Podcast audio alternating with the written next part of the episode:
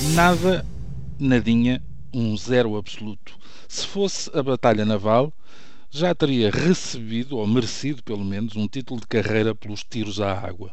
Mas nem isso inventam para mitigar, muito gosto eu deste verbo agora arrematado pelos financeiros, o estilhaçado coração de alguém que não mantém relações de afetividade com o Euro Milhões, que aposta sem êxito na lotaria para ajudar um idoso cauteleiro pouco cauteloso, que raspa e torna a raspar sem nada que se assemelhe a um prémio e que, pelo andar da carruagem, até se arrisca a falhar os convictos, mas nada científicos prognósticos futebolísticos. A velha teoria de que o pão com manteiga cairá sempre ao chão com o laticínio virado para baixo tem em mim uma prova viva.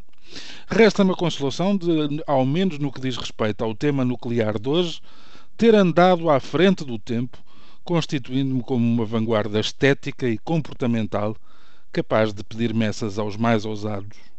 Ainda mais, a teimosia em demonstrar à vista desarmada a força da minha tese durou mais de 15 anos, apenas interrompidos, à época, pelo serviço militar obrigatório.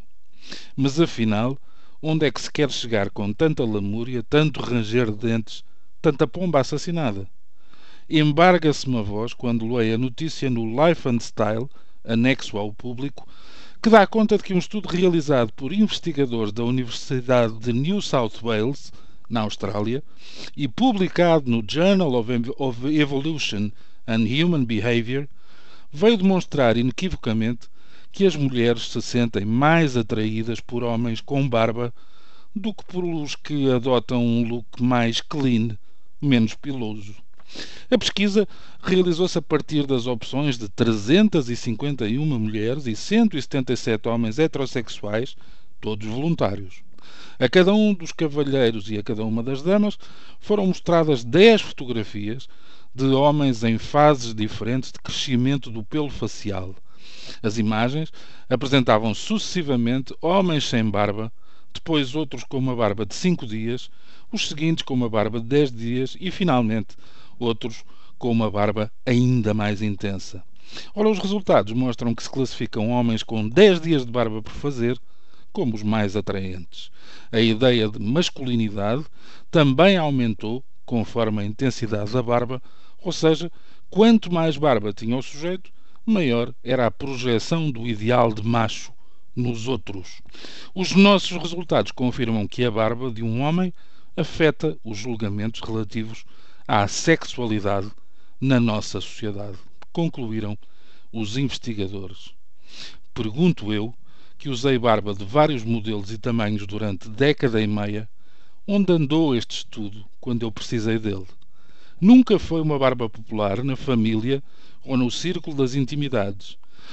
Houve até uma ocasião, na primeira visita que fiz ao Brasil, em que fui aconselhado por um tio, zeloso, a abdicar da dita barba. A explicação era simples. Ali, no Brasil, os barbudos eram marginais aos cardistas e tinham prioridade absoluta como alvo das ordens de prisão. Agora, que a coisa já não navega em ondulação permanente, é que me vêm com esta história do sex appeal da barba não é justo. Mas para evitar a dúvida, talvez opte por poupar, está na altura, na espuma, nas lâminas, nos hidratantes. Não posso é voltar a usar a expressão pelo sim, pelo não. É que ninguém acha graça a uma barba salteada. Bom dia, bom fim de semana.